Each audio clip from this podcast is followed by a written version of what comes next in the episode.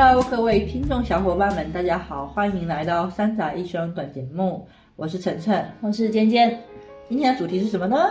嗯，一本最近我们看的漫画，关于地球的运动。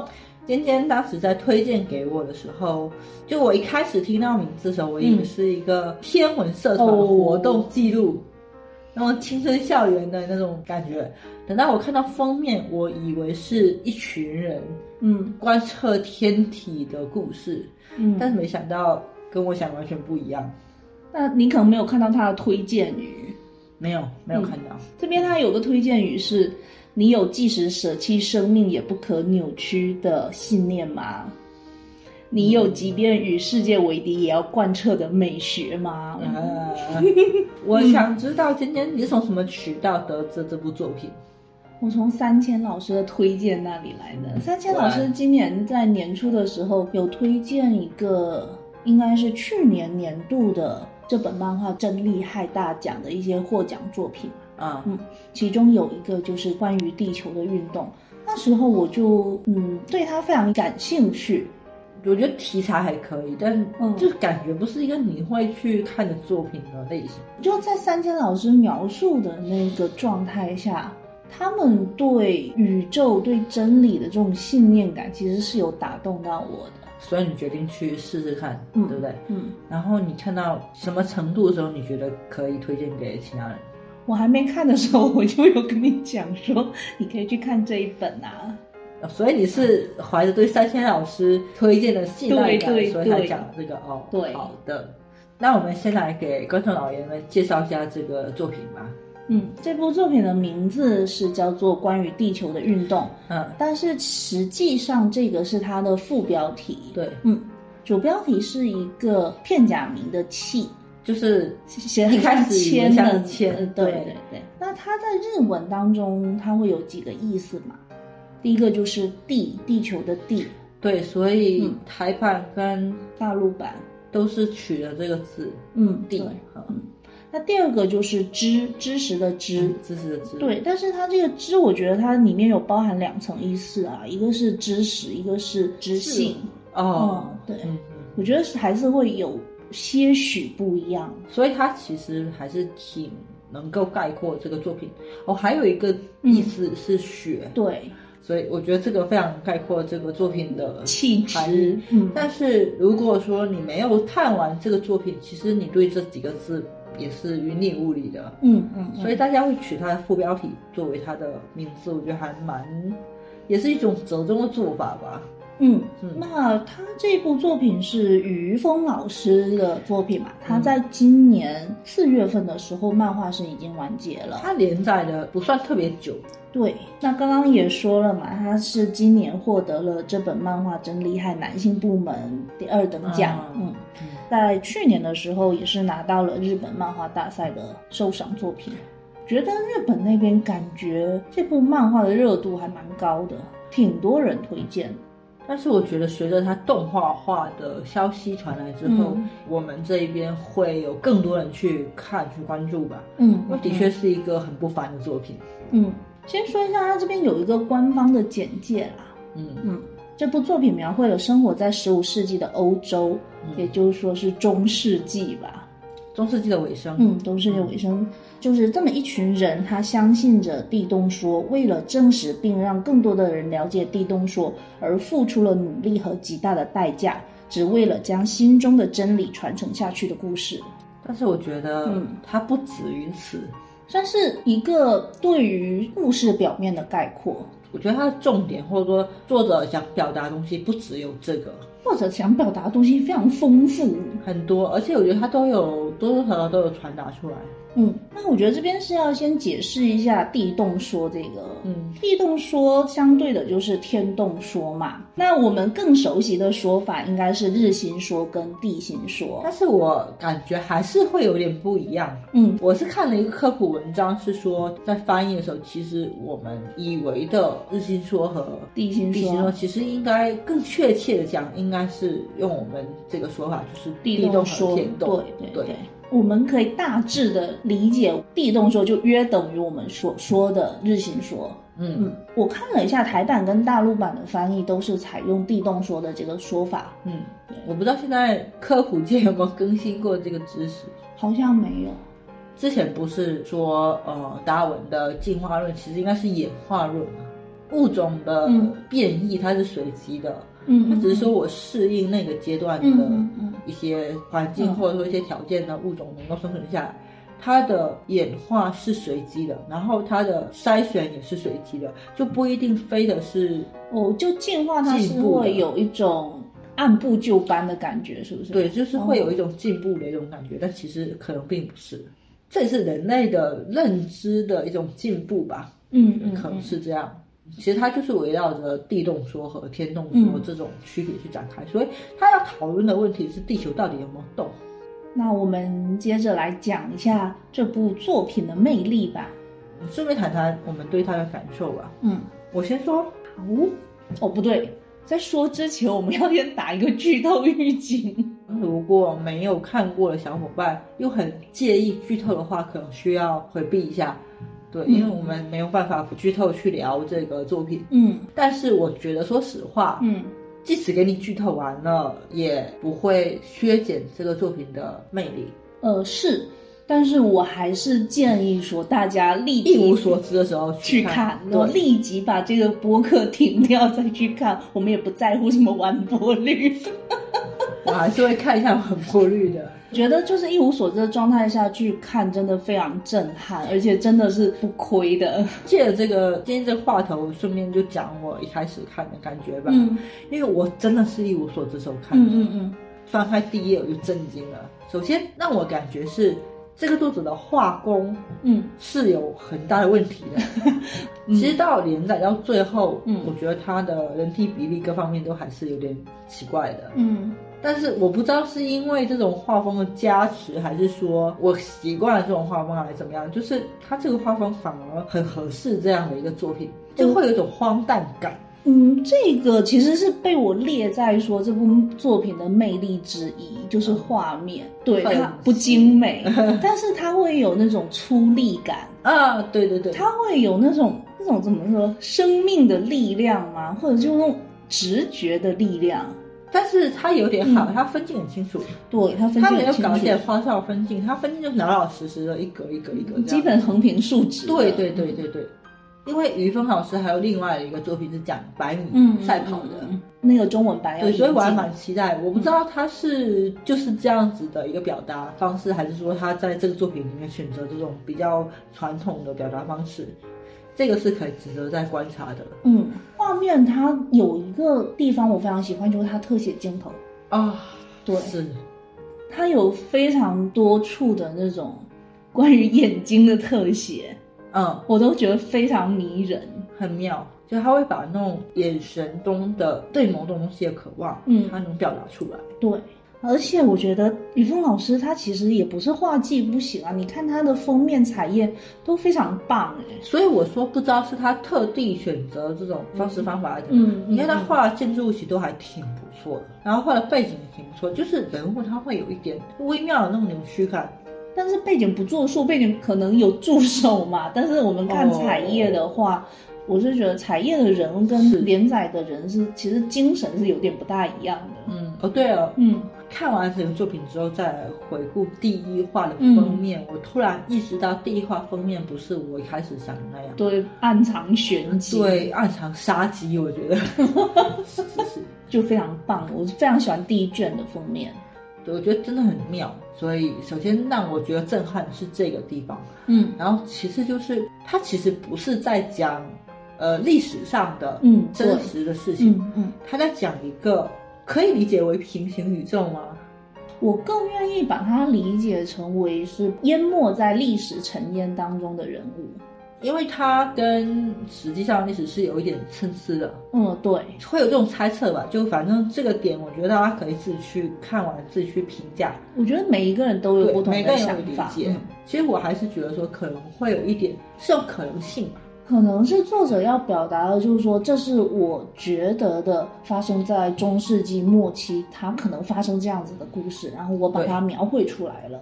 是我一开始看我不知道，然后看到第一卷完之后，我发现它有篇章之分，篇章的主角是不一样的。对，嗯，然后第二篇章的主角之一吧，嗯叫巴德尼，嗯他有一个梦想是说他想要把自己的发现跟自己的名字刻在历史上，对，但他最后做出了一个选择，让他这个人物是等于说是被历史湮灭了。嗯嗯对嗯他也从这侧面去解释说他为什么没有留下名字。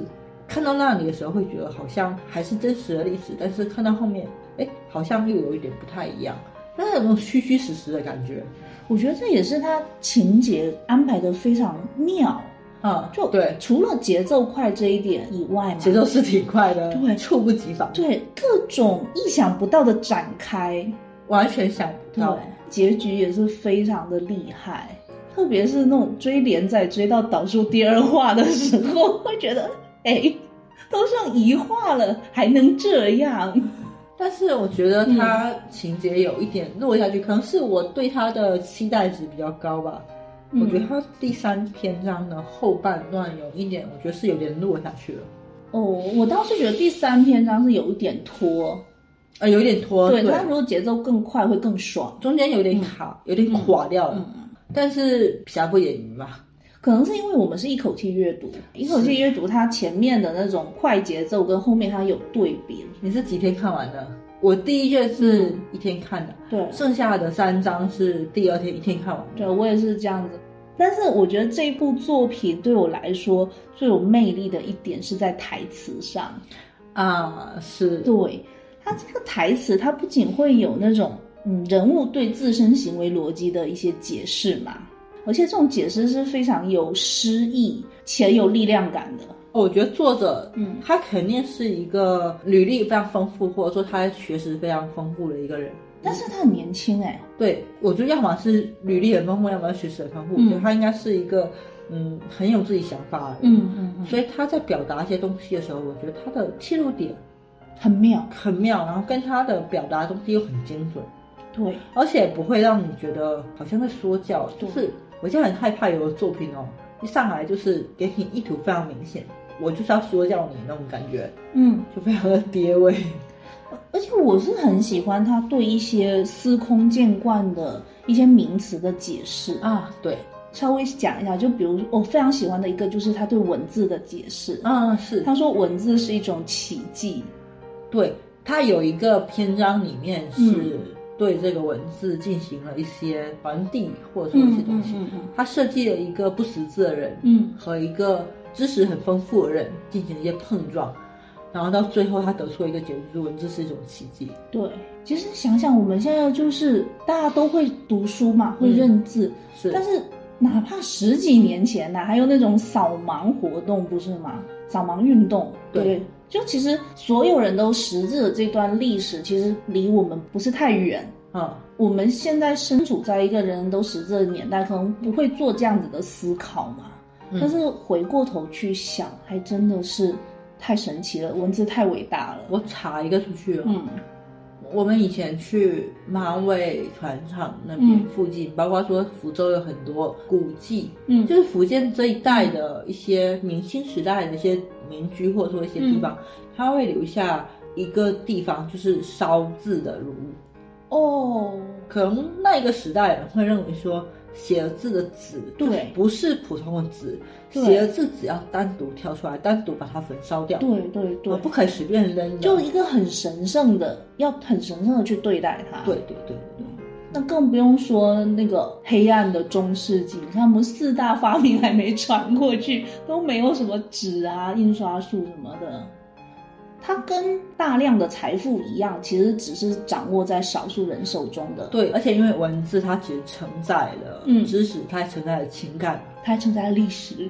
啊，是 它传递的东西不光是知识，嗯不光是只有知识的价值，它还有很多其他的东西都可以通过文字去维系嘛。嗯嗯，对。所以他在第二卷发行的时候，嗯，其实大陆版有引进，就是他那那张海报，还记得吗？就是写着大大的一个“气”，然后上面很多文字，嗯然后那个是所有前面两卷的台词。嗯哦，所以我觉得他这个出版社或者是编辑也好，其实跟读者理解的一样，也是认为他的这一部作品很大的一个魅力在于他的台词。嗯，你要不要说一下巴德尼那句话？这句话是被我截下来当做成表表情包。对，这一格真的很有意思，但是看到的时候我也会心一笑。对，他是说，要是什么人都能简单的用文字的话，那么就会变得满是垃圾一般的情报了。那样的社会真是没眼看，配上他翻白眼的小表情，超级好笑的。太可爱了。就这个人物，其实一开始我不是特别喜欢，随着故事的展开，我现在觉得这个人物真的很棒，很不错。而且我觉得这部作品还有一个非常棒的一点，就是说它给你这种思想上的共鸣嘛。嗯，它不是那种悲壮感的共鸣，啊，是对，它是一种更有力度、更直击心灵的一个东西。它会引发你对这种历史啊、哲学啊、真理的一些思考，嗯但是不是那种非常假大空的。他也不是想要说服你，他只是坐在那里把一个事情从头到尾讲给你听。其实你自己在当中找到了共鸣，找到了感觉，然后去体会。嗯，现在很少有作品能够让我觉得哇，就有一种直击心灵的感觉。哦，嗯，那接下来我们给听众老爷重复一下第一篇章的故事。我们要派出号称自己不会讲故事的尖尖小朋友来给大家讲这个。诚惶诚恐。不会啦，其实我是觉得讲下来可能会更加利于大家说去体会这本作品的魅力，但是我觉得它的魅力真的不是我用嘴巴能讲得出来的，嗯那就尽量吧，对，第一篇章比较短嘛，我们就稍微重复一下。让大家看一下这部作品的气质。好，来有请。画面一开始是暗的，用非常有力量的文字写了三句话：嗯献出硬币就能获得面包，献出税金就能获得权利，献出劳动就能获得报酬。嗯底下是雪滴，翻开它是一个大跨页，嗯一个人正在接受另外一个人的审问。那被刑讯的人嘴巴被塞了一种叫做苦行梨的刑具，这个刑具它是通过转动手柄，它能将嘴巴不断的撑开，直到皮肤肌肉一寸寸的撕裂开来。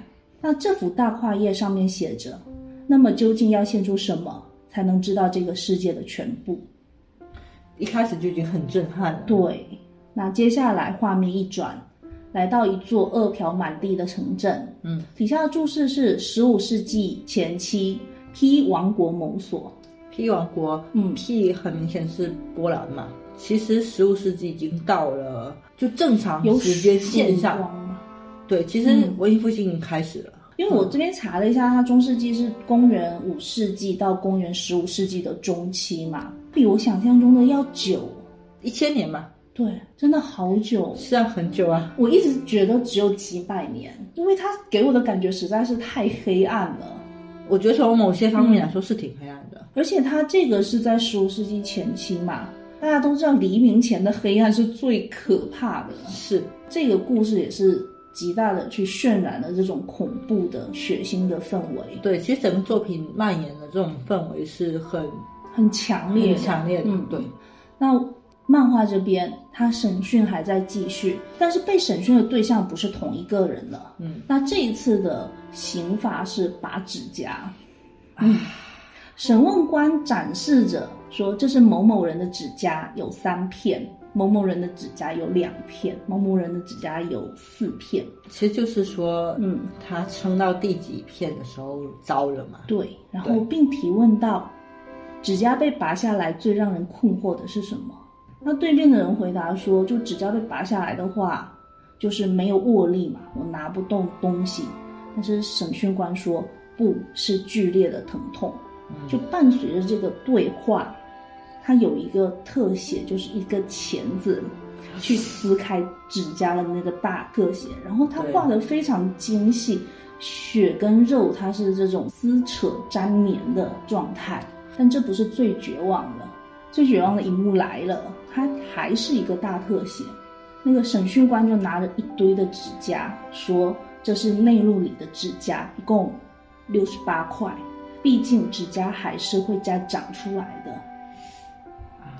就看到这里的时候，就是这才三四页吧，就已经很震撼，就给你无尽的绝望了。对，嗯。因为我是在上次录节目的间隙中嗯嗯看的，嗯我看到后面只吱哇乱叫，然后 两个小伙伴不知道我在叫什么，就感觉非常的难受，嗯嗯嗯，让我觉得好绝望，对，好压抑啊。共情感强的话，就真的很可怕。是的，是嗯的，但是他这个场景没有延续多久嘛，嗯，现在就直接转换到一所学校里面。教会学校，嗯，对，讲台上老师就提问说宇宙中心在哪里？然后有一位比较天真跟乐呵的小朋友，就一看就是 不是太聪明的小伙伴，站起来非常开心的说：“啊，答案就是爱呀，因为宇宙中心充满了神的爱。” 这答案也没毛病、非常非常天真的回答，非常具有童趣的回答。但是另外一个小男孩站起来，就男孩子站起来，一看就比较聪明的那一种嘛，就是说宇宙中心理所当然的就是地球。嗯，这个回答就立刻得到老师的赞扬，并宣布说，这个十二岁的少年他已经考上了大学，并选择攻读神学院。他底下就是收到一片掌声嘛。但是在这个时候，这一位十二岁的少年，他心里想的是，世界易如反掌。他能够洞察到世界的嗯一些运行规律，所以他觉得，嗯他只要按照某种方法按部就班去做的话，一定可以得到成功。所谓他世俗上的成功，嗯嗯他觉得很容易。那这位十二岁的少年是叫做拉法尔，是我们这一个篇章的主人公。嗯，台版翻译就直接翻成了拉斐尔，呃，对可能人家写法不是一样的。对，那他从小是个孤儿嘛。嗯刚刚的那位老师，同时也是他的养父。嗯我觉得是由于他这种早慧又寄人篱下的这种经历，嗯他的性格是比较内向、比较世故利己的。那他的人生信条是合理的活着，他认为合理的事物总是美丽的。他在讲这一个心理活动的时候，背景是一个黄金分割的那种旋转的螺旋。对，其实暗含了一个点，嗯就是他之后他为什么会走向另外一个道路的点，就他认为说合理的东西，嗯它就应该是简洁的。它这边的美丽指的应该就是古希腊那边定义的美丽，就是合理的比例以及一些简单明了的几何图形。对，嗯，所以他认为只要不被以爱之类的无用情感或者欲望所迷惑，做出合理的选择，就能舒服的活在这个世界上。嗯这个是他当十下二年的人生信条。对十二年的人生信条。所以就是在这个易如反掌的享受着他人的羡慕跟赞赏的拉斐尔，他也有自己的爱好，他喜欢观测天体，并且他有一本观测记录。当时他会很兴奋的跟他养父说：“呃，我第一次观测到了六等星，真是太激动了。”我觉得他在那一格的画面里面是第一次有了一个像小孩子一般的表情。对，其实他如果不说他十二岁，我是看不出来他十二岁。嗯，就是表情很大人样，成熟，他这个表情他是比较鲜活的，对，而且一看就是说他是真的去爱这个天文的，而且六等星，那很难看得到吧？就是一等星是最亮的嘛，六等星是很暗的那一个，嗯嗯，所以说也是说他视力比较好吧，呃，可能天气条件也比较好那一天。嗯对，但是养父听到这句话却跟他讲说不要再观测了。我一开始以为养父是一个迂腐的神职人员，但其实不是。这部作品会给你带来非常多的反转。是的，是的。那当晚呢，拉斐尔就坐在书桌前想着养父的话嘛，嗯，他就想说今后要把所有的时间都献给神学。这时候他理性对他自己说，哪有空再搞天文了？就在这时候，窗外就是有一个光打在了拉斐尔的背上，那个小小的窗户，它有露出月亮的一角。嗯，那我是很喜欢这一页的分镜啦。最后它是一个大格嘛，是拉斐尔眼睛的特写。嗯那月光是照在他的这个眼珠里面的。嗯那这时候他的眼里面都是充满了月光。对来自天空的光芒。嗯，本书中的这一些眼睛的特写都非常的好看，迷人。嗯，很迷人。那第二天养父是让他去接一位叫做休伯特的朋友，这位叫做休伯特的人，他是因为异端行为被捕，那现在是被释放了。就是在这一本书里面，异端行为基本上指的是进行被禁止的研究，也就是说对天动说有所撼动的这个地动说的研究。异端行为就是质疑，嗯，西教的 对西教、基督教的一些 他们固有的一些权威的解释。对，是的，嗯，这本书也是有个设定啊，就是关于对异端行为的释放。嗯，他是说他允许你犯两次错误嘛？嗯，就是第一次他会进行一些惩罚，嗯，对你进行一些教育。对，第一次他是觉得你只是被恶魔附身了，我宽宏大量的去把恶魔进行驱除嘛。对，然后如果说你执迷不悟，就是说恶魔在你身上已经根深蒂固了，那我就只能净化你的身心，把你烧死。对，就第二次如果被捕的话是要处以火刑的，嗯。那就是在他去接这个休伯特的路上，拉斐尔目睹了一次火刑嘛？是，对异端的处刑，其实他是有看在眼里的。嗯，以他的这种性格，他是会极力的去避免说我自己去走上这样子的道路。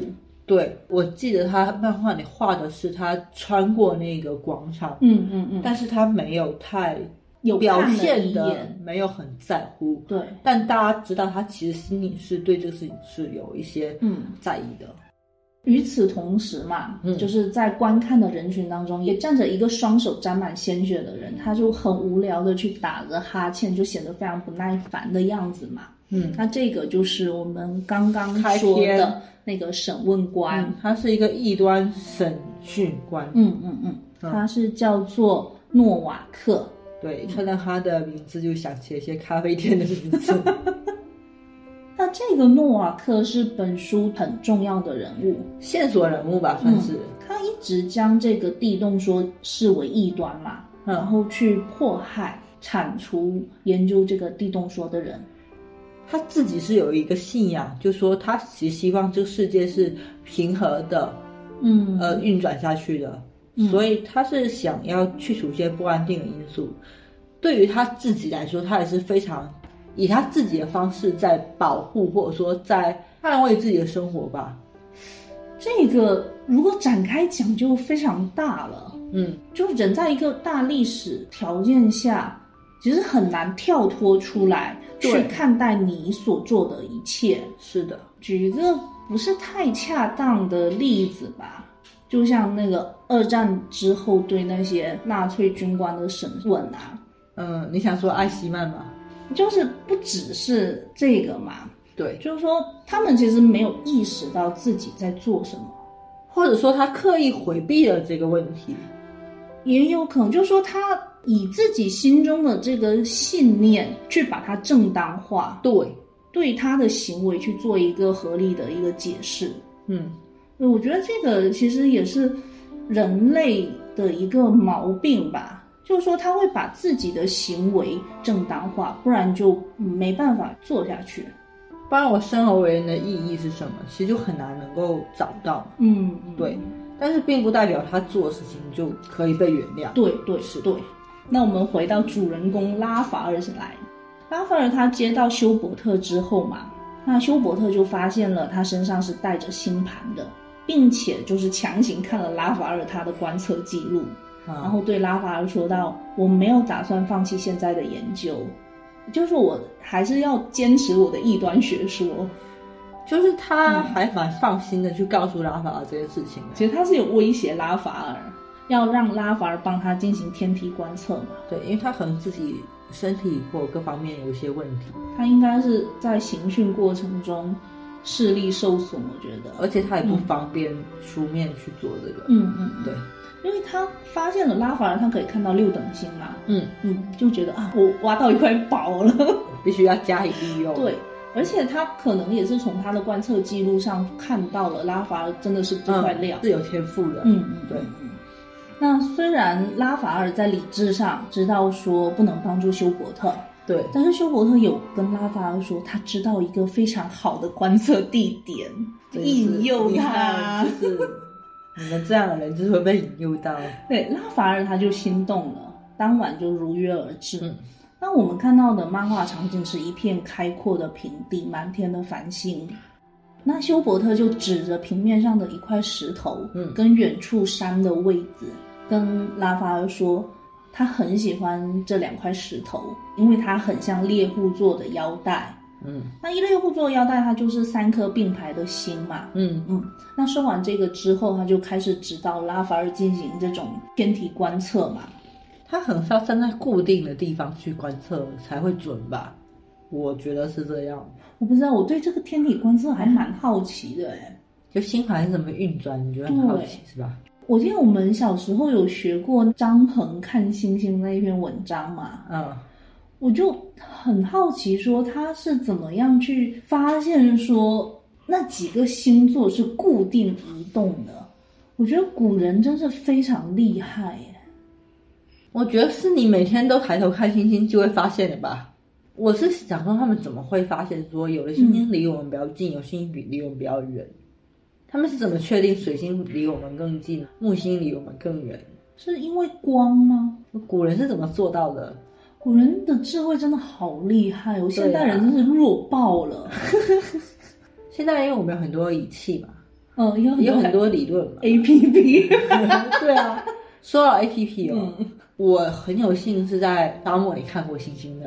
哇，嗯，星辰斗士。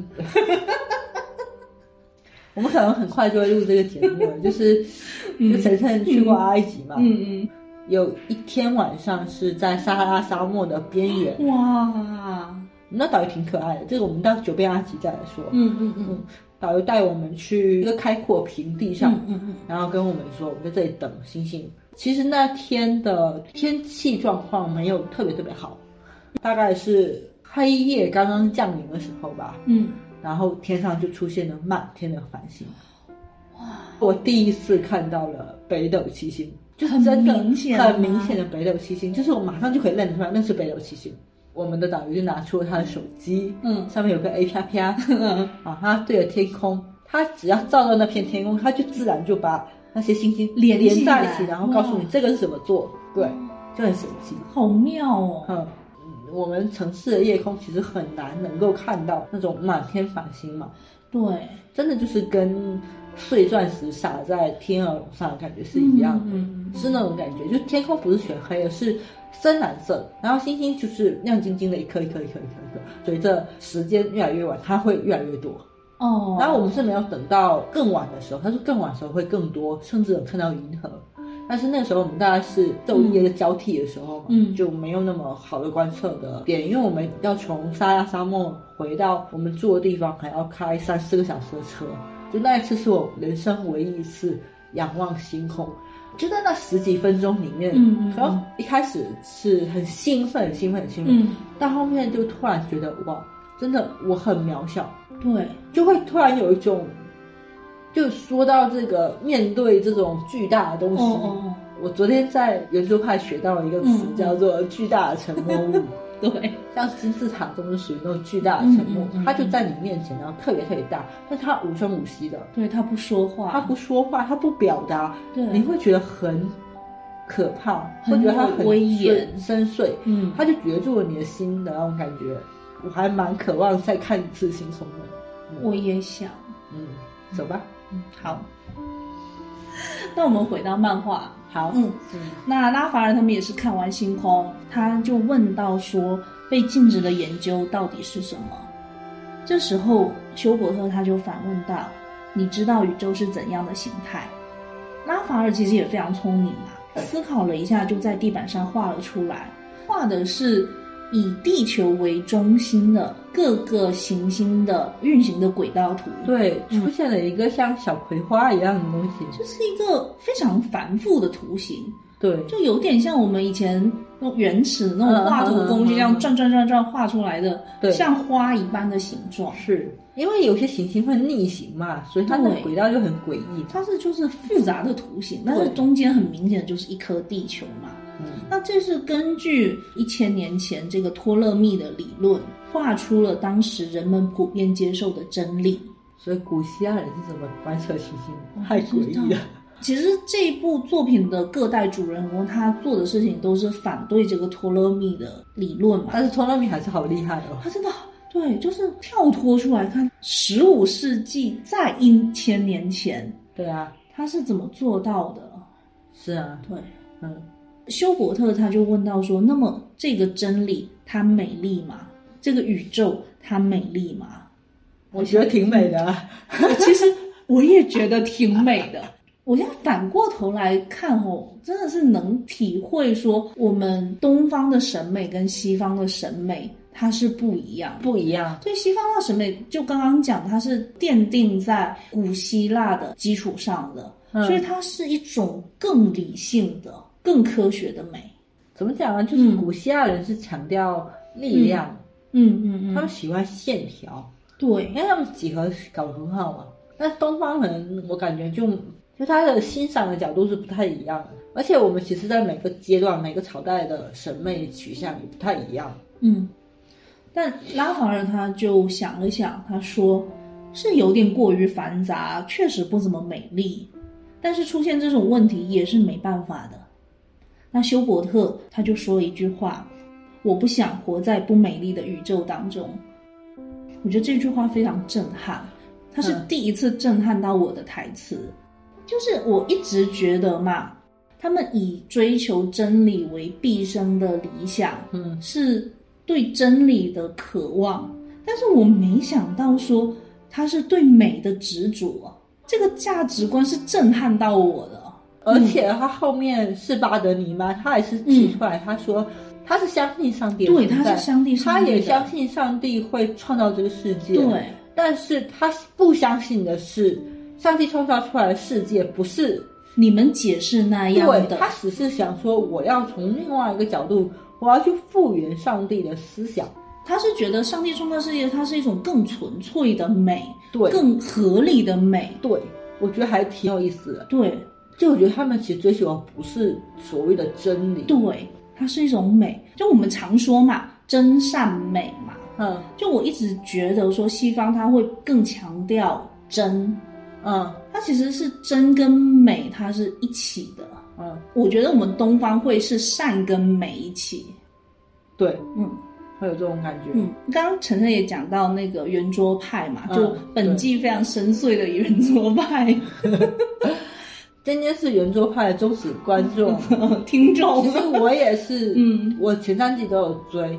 然后尖尖就跟我说这是第六季，他觉得这集是很棒的，对他就发给我看。我昨天呃，就是晨晨胸椎胸椎错位，然后躺在床上，然后把这集给算是听完了吧。嗯，它是第十集嘛，名字是《美学、科学、哲学的思辨》。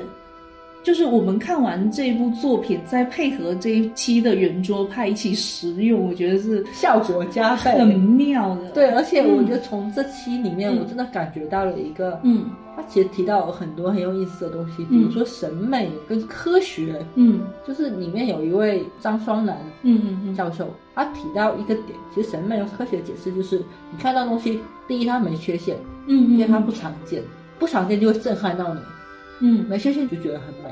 以前我都会把美跟科学它是对立的，因为我觉得美它是一种感性的思维，它嗯其实不是，它其实是有非常多的规律可以去找寻的，包括像科学的一些论证、一些等式，你觉得它美不美？它必定是要有美的，就是那些数字啊，那些形状啊，对啊，然后他在解释爱因斯坦在嗯。做那个 相对论公式的时候，真是好好笑。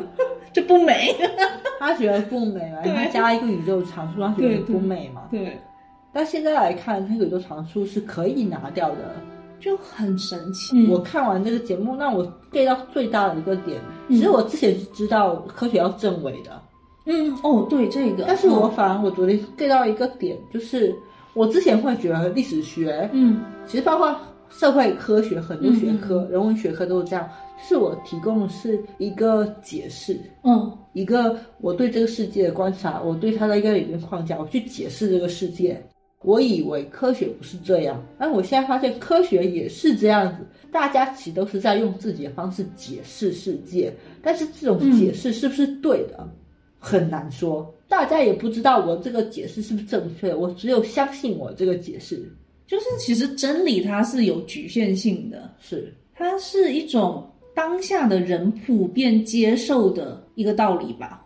对，从我的认知，从我的知识储备，从我人生经历里面，我可以接受某种解释，它就会变成我的真理。对，包括科学是这样。其实我一直会觉得说，数学啊，包括说像物理、化学这种东西，一是一，二就是二嘛。嗯嗯嗯。但是后面发现好像也的确不是这样。对啊，你如何证明一加一等于二呢？数学有很多东西，它都是可以推翻的。我们只是现阶段我们的认知里面，这个逻辑现在是自洽的。我保不齐哪一天，像牛顿当时提出了万有引力完之后，很长一段时间不是牛顿的力学体系其实可以解释世间万物的，但是等到后面就发现它用不了了嘛。人们探索的范围越来越广、越来越深的时候，你这套理论又不对了。就跟那个托勒密一样嘛，之前是啊，它是自洽的，但是随着人们能看到的东西越来越多，嗯，就会发现，哎，这个理论它不对了，嗯，对，它这个真理它不适用于现在了，嗯，所以我很佩服他们古代人的一点是，他们好有想象力，嗯，而且这一部作品也一直强调说，我是要构建我自己的宇宙，对我觉得这个提法太浪漫了。所以他不想活在不美丽的宇宙里面。对，那这个休伯特嘛，他就继续说到，说是地球让日月星辰转动起来了，不是太阳升起，而是我们落下。就不仅有自转，还有能产生季节变换的公转。在我的宇宙当中，就是说在休伯特的宇宙当中，地球在做这两种运动。就到这里。他点明了我们这个名字关于地球的运动。是。嗯，那这个就是他的地动说。嗯。嗯，虽然这个地动说撼动了拉法尔他的认知体系嘛嗯，但是拉法尔他冷静的思考过后，提出了他的反驳的观点，并表示说对这样的直觉托付生命简直太愚蠢了。这是也是印证他之前的生存哲学吧？对。那这边我觉得他们两个人的互答也是挺发人深思的。就面对拉法尔的质疑，休伯特他说：“遇事要活出生命的场面，我更愿意相信直觉。”嗯，拉法尔就说了：“如果相信了，但却是错误的，那怎么办呢？”这时候，休伯特又说一句震撼我人生的话：“ 这也没关系，不正确并不代表没意义。”对，我觉得这句话真的是太棒了。是，就是这两年网上有些讨论，嗯，他觉得我们东亚的家庭很经常会觉得说，我们喜欢唱歌，我们就一定要成为歌手；喜欢做某些事情，就一定要把它做到好极致。但是，我难道不可以度过一些没有意义的，或者说我去尝试一些我本不应该尝试的东西？这些不正确。没意义，就难道一定不能存在吗？嗯，就有这种感觉。对，这句话真的应该表起来。对对对，是的。嗯，那就是拉法尔他在回去的路上嘛，他摔了一跤，他分明看到了山在移动。这边他带入了他自己的一个视角，把自己当做地球，他发现地球是真的在动了。对，所以因为他心中产生了这个疑问。他到家之后，他就开始进行了演算。对，对他用休伯特教给他这个理论，他去画了一个就全新的以太阳为圆心的地球在动的一个画面。嗯，突然这个世界就简单了。对，它是一个同心圆嘛。对，合乎了之前有说到的这种合理、规范跟秩序的美。他喃喃自语说道：“这个学说很美丽啊。”所以这时候，窗外就微微透过了晨光。是他算了一个晚上。对，但是拉法尔的这本小笔记本小本本都被审问官诺瓦克发现了。嗯，其实是休伯特替这个拉法尔承担了这个罪名，是被火刑处死。临走之前，他给拉法尔一条项链，那坠子它是木质的嘛，上面它刻有象征猎户座腰带的三个点，嗯但是只有中间那个点是黑色的。所以拉法尔就想到了那天的对话，他就再次来到了那座山，他就找到一口石箱子，嗯，里面是休伯特他奉献了一生的全部的地动说的资料。这是拉法尔人生当中第一次直觉战胜了理性。他回去之后就向众人宣布说：“我要专攻天文学。”并坚定的戴上了休伯特给他的项链。我觉得那一幕真的是好帅呀、他那种坚定的眼神，决绝的眼神坚定的步伐，对，他就是带着他的意志跨步向前，并宣誓要让地球动起来。但是拉法尔和我们一样，都不知道前方有什么命运等着他嘛。最终，审问官诺瓦克还是发现了拉法尔的研究，并把他带走了。对，但是他带走他之前，他有一个插曲，嗯。大家应该还记得我们刚才说的，嗯。他这个设定里面是，你初犯是不会被死刑的。对，这个时候，诺瓦克就逼问他的养父，嗯然后这个时候就发现了养父也不是什么根正苗红 的神学 就是为什么养父会跟休伯特成为好朋友，嗯就是有这个原因，因为养父也是一个天文学爱好者。他甚至是休伯特的老师。之前他也是因为这个异端的事情被抓进过一次嘛。对，他后面他就跟诺瓦克问说，拉法尔承认自己在做异端学说话，那这活罪难逃，但是死罪可免吧？嗯嗯然后诺瓦克是给出了承诺嘛，说是可以的。嗯，所以诺瓦克是把拉法尔带走了嘛。嗯那他在狱中，他有问拉法尔说到说，只要在明天的审讯中宣布自己改邪归正，并宣誓不再从事天文研究，并坦白所有的资料、他的藏匿地点，销毁他们。拉法尔他就能得到一次改过自新的机会，他仍然可以进入大学攻读神学，去继续他原本计划内的人生。也就是说，这很符合他的人生哲学啊。对人生规划，对对于他现在的处境，他的人生哲学是让他进行反思，说哦，为什么他要做这样的事情嘛？嗯，什么地动说根本就没有意义。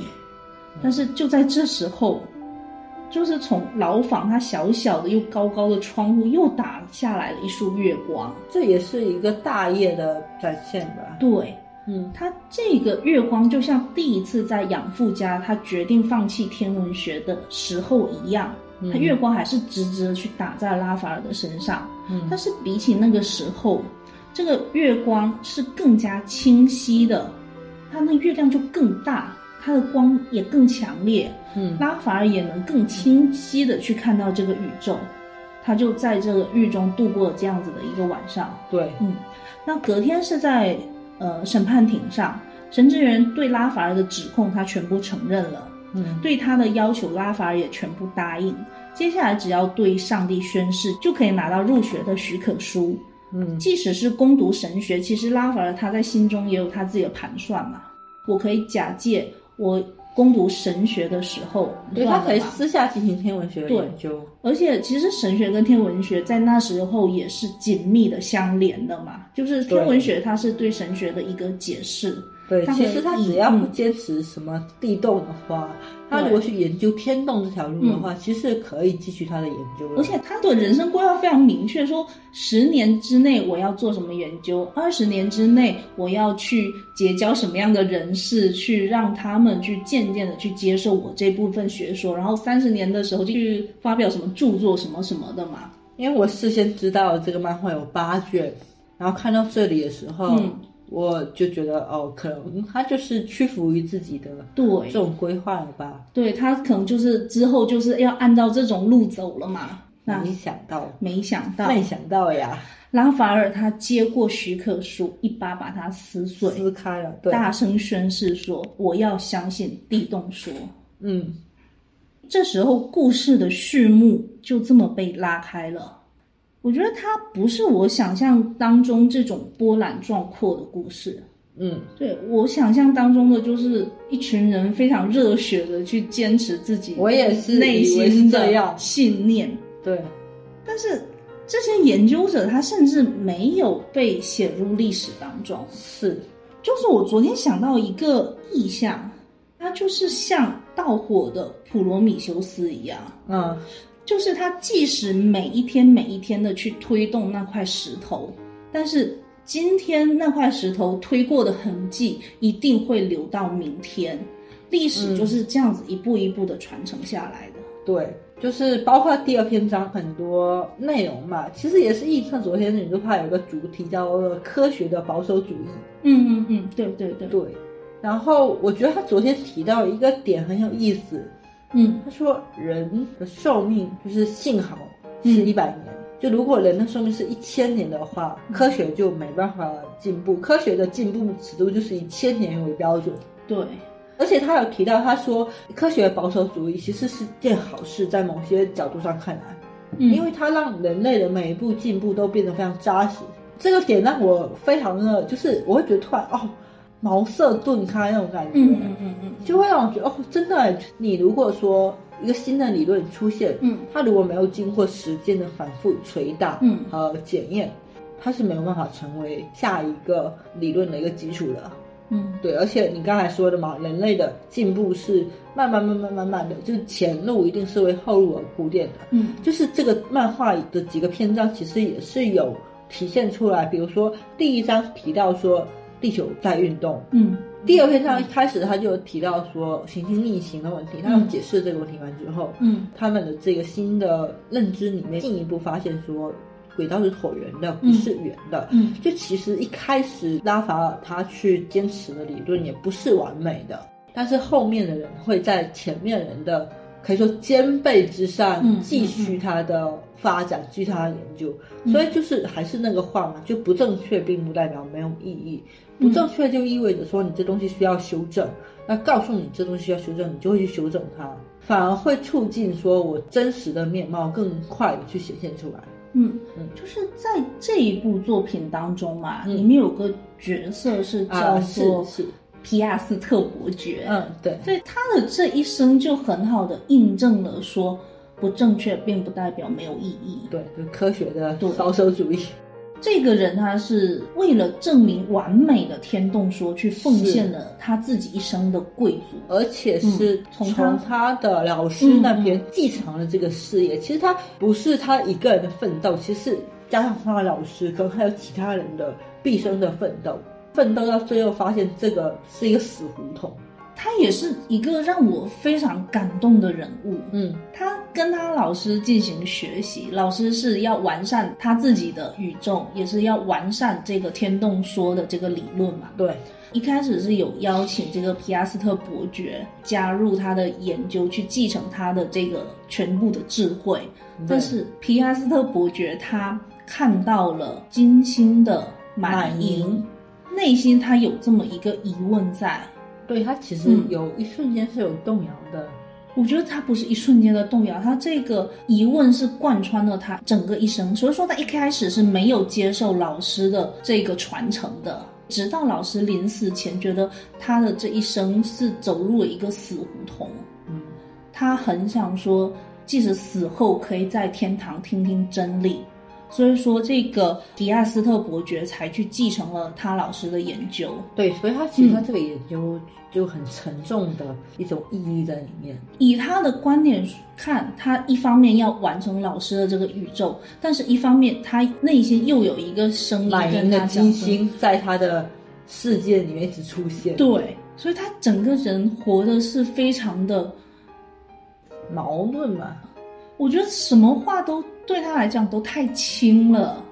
对，其实他是用我看错了吧，嗯，来解释我自己这个内心其实是知道自己没有看错的。对，所以当第二代主角一行人找到他的时候，他唯一的条件说：“你去看一下今天的金星是不是满盈的。”嗯嗯。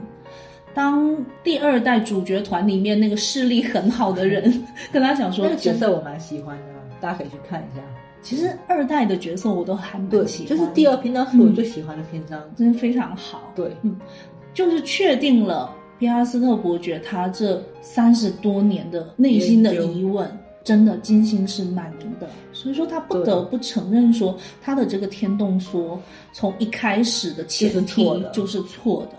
是他在临死前要去承承认这件事情，是需要否认自己的一生。对。对，他当时跟主角有个对话嘛，他是说迄今积累起来的研究都不可以是仅凭这一瞬间否定的东西啊。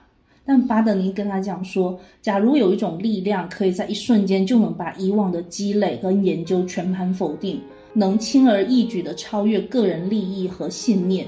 极度残酷无情，却也很平等。如果有这样的存在，那它就是真理。就是这时候，皮拉斯特伯爵他内心的那种，我觉得已经是巨大的站在真理前的绝望吧。嗯，巨大的沉默物。对，就真理真的是巨大的沉默物。然后巴德尼是跟他讲说，即使是错误的，有所记录于历史而言。就不是毫无意义的，对，还是那句话，不正确不代表没意义。对，这时候他是临死前他说，终于可以跟真理对话了。他是说了这句话才闭上眼睛了。他其实临死的时候，我觉得他可能是放下了这个事情的。嗯，其实也是呼应了他老师死前说他想要在天堂上看到真理。我觉得他是可以带着他看到的这个真理，在天堂上对去见他的老师。所以说，在临死前他是有这样子的一个释怀的。嗯，所以他交给巴德尼那一个钥匙，就是承载了他们两代人毕生研究的那把钥匙。他有问说：“你觉得这把钥匙有多少年的人生嘛？”嗯，巴德尼说：“五十年嘛。”他说：“不是两千年。”就是他这里面是两年千年的年份的这些人的人生观察，对，这种传承真的好厉害啊！我看到那个两千的时候，整个就大 shock 了。对他们不是毫无意义的，错误也不是毫无意义的，没有姓名也不是毫无意义的。是，他就是这种历史的沉重感，他表现的很好。对，举重若轻。嗯嗯嗯。但是呼啸而来，真的排山倒海。嗯，好，嗯，到这边我们只是简单的理了一下第一篇章的故事嘛，嗯，然后也稍微提了一下后面的篇章的故事，嗯，但是我觉得他这个漫画还有一个很不凡的结尾，嗯嗯，但是。我觉得我们就不要提了，嗯嗯，以便大家去看的时候不要伤害到大家的这种阅读体验感。嗯，其实我们也没有剧透很多啦，好像还好。嗯嗯嗯嗯，我还是建议大家好好去阅读一下这个漫画。嗯，但是它动画化好像也要来了，怎么讲会有一点点担忧？Why？它是 Madhouse 做的耶。我觉得这个作品动画可能没有漫画那么震撼。我觉得大部分作品都是漫画会比较好看啦，是，但是不一样的入门门槛，我觉得都可以。嗯，就是希望它能够原汁原味去保留一些漫画的精髓，不要瞎改就行了。应该不会，我觉得 Madhouse 不是很相信的是吧？我觉得 Madhouse 还是做的作品，它会比较沉。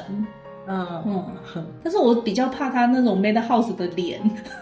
就 Madhouse 画人物会有一种他固有的，对对对，Madhouse 的脸。京京都动画有京都动画而已。嗯嗯，但是声优部分，嗯，因为这是怎么回事？是之前金田，嗯，他是去参加了一个节目，讲了这部作品。那这个节目它有一个企划是说，让他选一个人物去进行配音嘛。嗯嗯，其实不是官方行为啦。嗯，算是一个粉丝对今年为为爱发电，但是他选择配音的对象是那位沈梦官诺克，我觉得他很合适，太厉害了，而且今年的声音跟诺瓦克的脸非常贴，非常非常贴，对，而且今年演技应该是可以相信的，所以我觉得动画声优如果公布出来，如果是金田的话，我很开心。我觉得可能会吧，因为今田还跟作者于峰老师进行了一场对谈。哇，那场对谈今田真的是对诺瓦克这个人物研究的非常深入。我觉得看了他的对谈，其实会对这个人物会有不一样的理解。是吗？嗯我要去看一下这个对谈哦，，你还没看呢、我还没看。今天真的非值得对，值得值得，可以是啊，是，应该是啦。我觉得应该是吧。嗯嗯嗯，嗯，那其他人你有没有什么人选吗？没有哎、很难选。很对，真的真的很难很难选。我是有想过那个巴德尼、你想给谁？荷西，你为什么要给荷西啊？有点有点不太对劲。因为巴德尼前期是一种不跟别人交流，把自己封闭在自己研究的那种比较没有人性的的感觉吧。对他是一个平平无奇的数学小天才。对，就是我觉得荷西他是可以配出那种冷静感，不加带任何理性，我就是要用我的名字去完成我的宇宙。而且荷西演技很好啊，好，那我们来一口吧？我不敢买，立一个 flag 立在这里，河西剑舞，你听到没有？请你车扣一。那我们就期待动画的上映吧。嗯，嗯，然后也期待大陆版赶紧把后面几本做出来。那台版也要加油哦。对，台版要加油，台版落后了。好，那我们本期节目的 ED 本来呢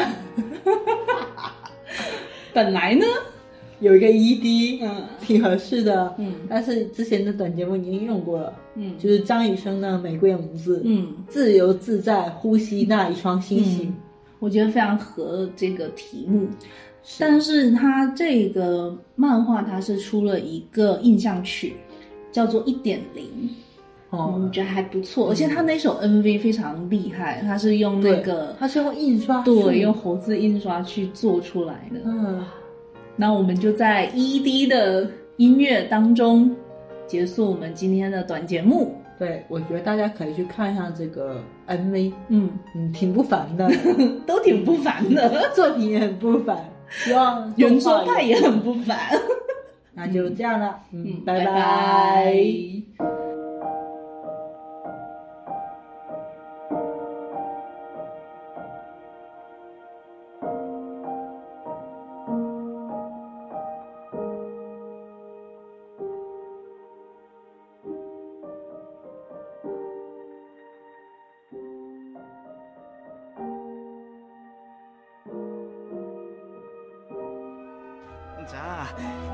まさに空を動いてるのは何なんです？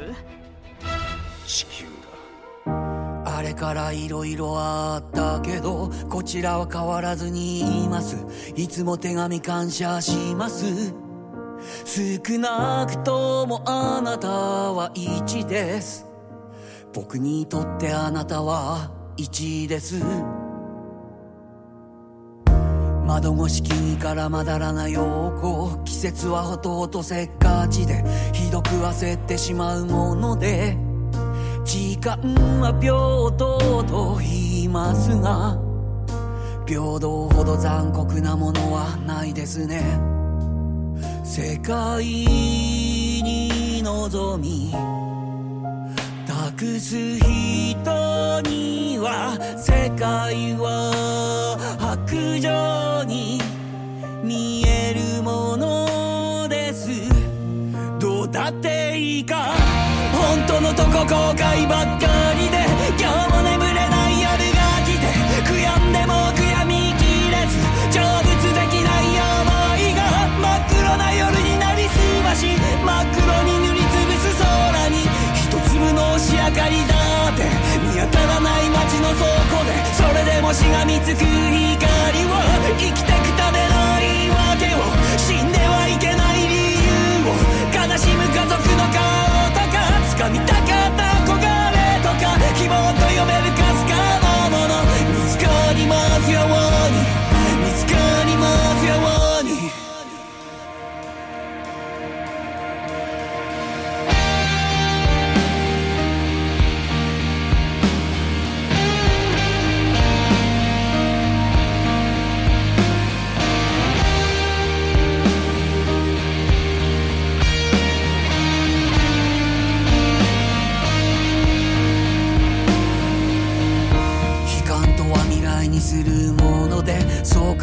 えると悲観してる。だけマシだと思いませんか？どうにかなるさという言葉は？他人ではなく自分に使うものです。他人に期待する人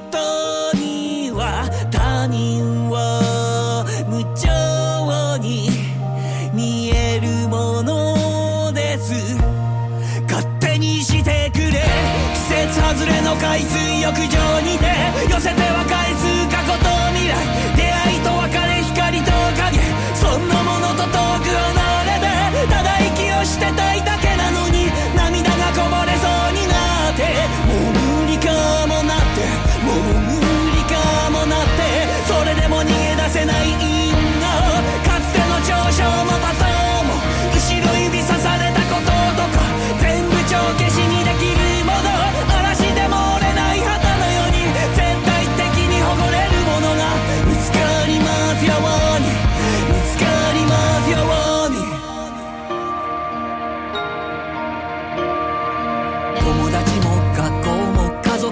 界も恋人も世界とのつながりが煩わしかった。僕らを縛りつけていた無数の糸はつなぎ止めるための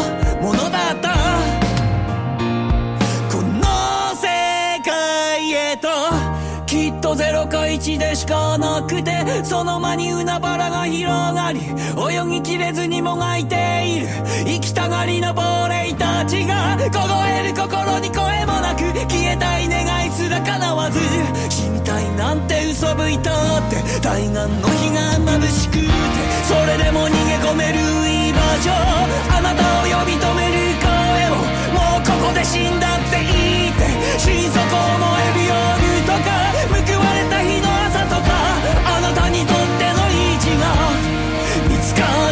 your world.